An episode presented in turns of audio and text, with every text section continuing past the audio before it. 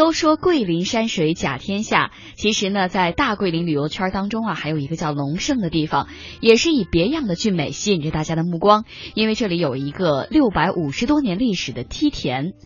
龙脊古壮寨梯田就像天和地之间一幅巨大的抽象画，每个看见这一景色的游客心灵都会被深深的震撼。那么，魅力小城带您走进广西龙胜，感受这人间的一大奇观。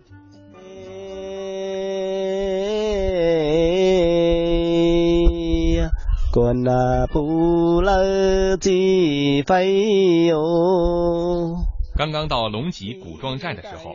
我真的就听到了一首古朴的壮歌，虽然是用壮语演唱的，我听不懂内容，可歌曲那深远悠长的古朴之美却深深打动了我。歌者解释说，这是首古老的壮歌，名叫《十二王志》，讲的是壮族先民创制一切的过程。唱歌的人叫侯庆环，是龙脊小学的教师。侯老师一家世代居住在龙脊古壮寨。十几岁的时候，他开始自学，读了很多文学方面的书，后来又学着创作一些小作品，陆陆续续的在当地的报刊发表。一九八四年，县文化局送他去桂林专门学习文学创作，学成归来，就在文化局搞民歌等民间文学资料的搜集整理工作。那你研究壮歌很多年，你觉得壮歌它主要有些什么特点？壮歌跟汉歌不同的地方就是。呃，壮歌的主要他们都是五字句，那么汉歌的押的韵呢是押尾韵，这一二四啊啊那样。但壮歌不同，壮歌不同的地方就是押腰韵。什么叫腰韵呢？嗯，腰韵，比如说第一个字第一行的尾音，他拿第二行的中间那个字来压第一行的腰那那那个尾音。啊，他这个用壮壮的壮话读起来朗朗上口。哦。啊，他的很艺术的这个，而且他们那个那个比喻啊，那个比性啊相当丰富，这样。比如说壮话是，嗯，他有这样一句的，那哦老某们人机哇有酒，但是说的太阳出来了，那个月光就。淡了，这叫做慢慢的淡化了，就是就比喻一个富裕的那个人跟你在一起的时候，我就变得微不足道了，这个啊，就是有这样一个意思在里面。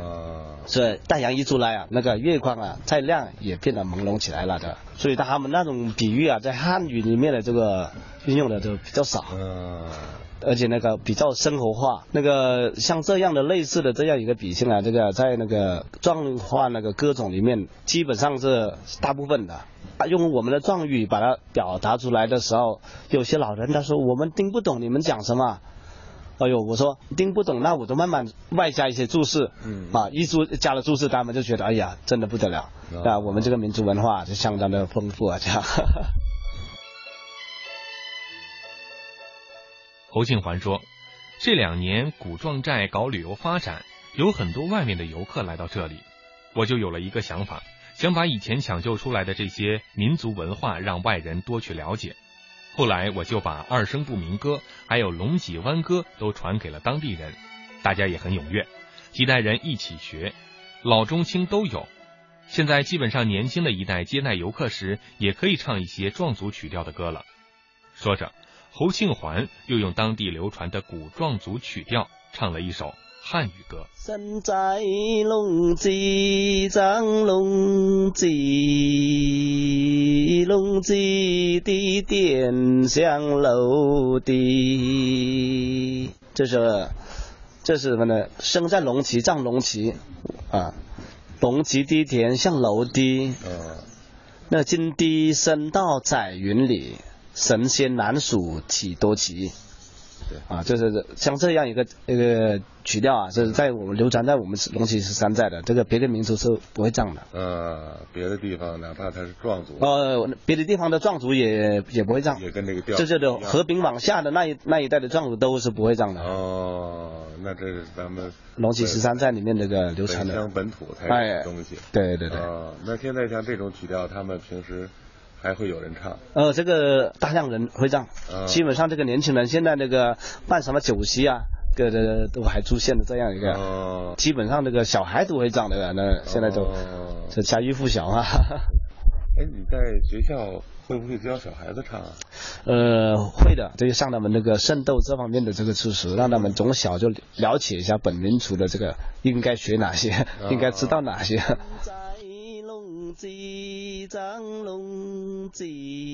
侯庆环的想法很简单，但我觉得他做的事情并不简单。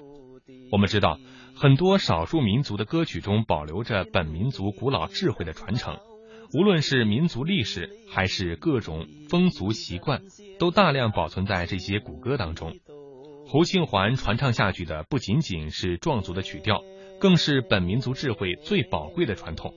正是有了这种民族文化的传承，龙脊古壮寨才更加让我感受到古朴自然的美丽。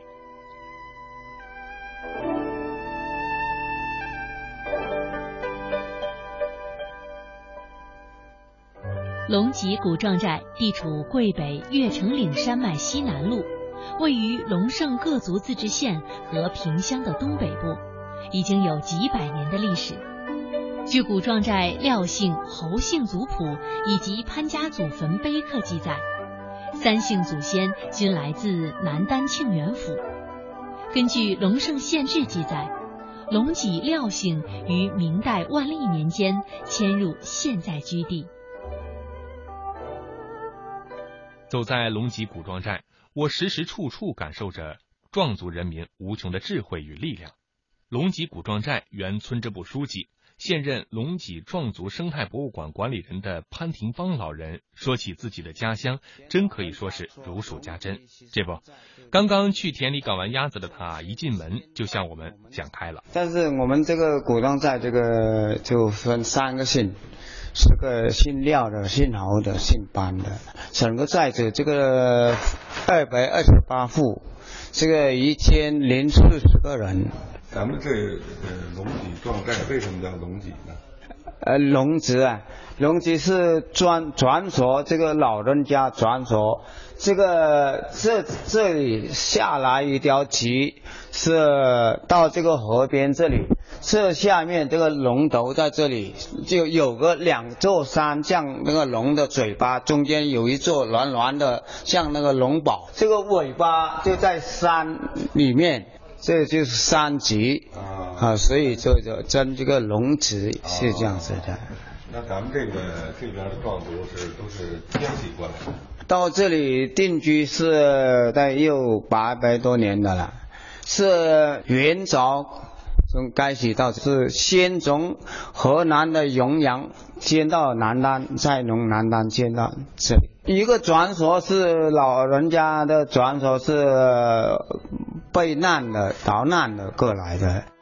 说起龙脊，大家听说的最多也最有名气的当然是梯田，当地人也对先民开垦的这巧夺天工的一块块梯田视若珍宝。潘廷芳老人告诉我们。我们的祖先来到这里，一辈一辈的开垦，才形成了这么壮观的梯田。是从元代开始，直到清朝才逐步形成到现在的规模。在龙脊壮族生态博物馆，有许多当地老百姓所使用的农耕工具。潘老汉一一向我们介绍着他们的使用方法。像咱们这就是一直到现在，就是还是以那个农农耕为主。啊啊，对，农耕。那现在再一个，我们这个农耕，而不但是农耕为主，而且是保持我们原来那种历史的偶耕那种方方式。咱咱这个梯田不易。大小不一，你看哦，大的是不超过一亩，哦大的也不超过一亩。啊，小的就是一行个呃个个来种一路和各来是这样子，只能差一啊，对呀，那不是。你看这现在这些都是我们那个藕根这个工具，啊藕藕根工具，这个还用吗？用用，现在用，啊现在用，这个是犁，这个是拔，这个是上面那个呃拉的那种。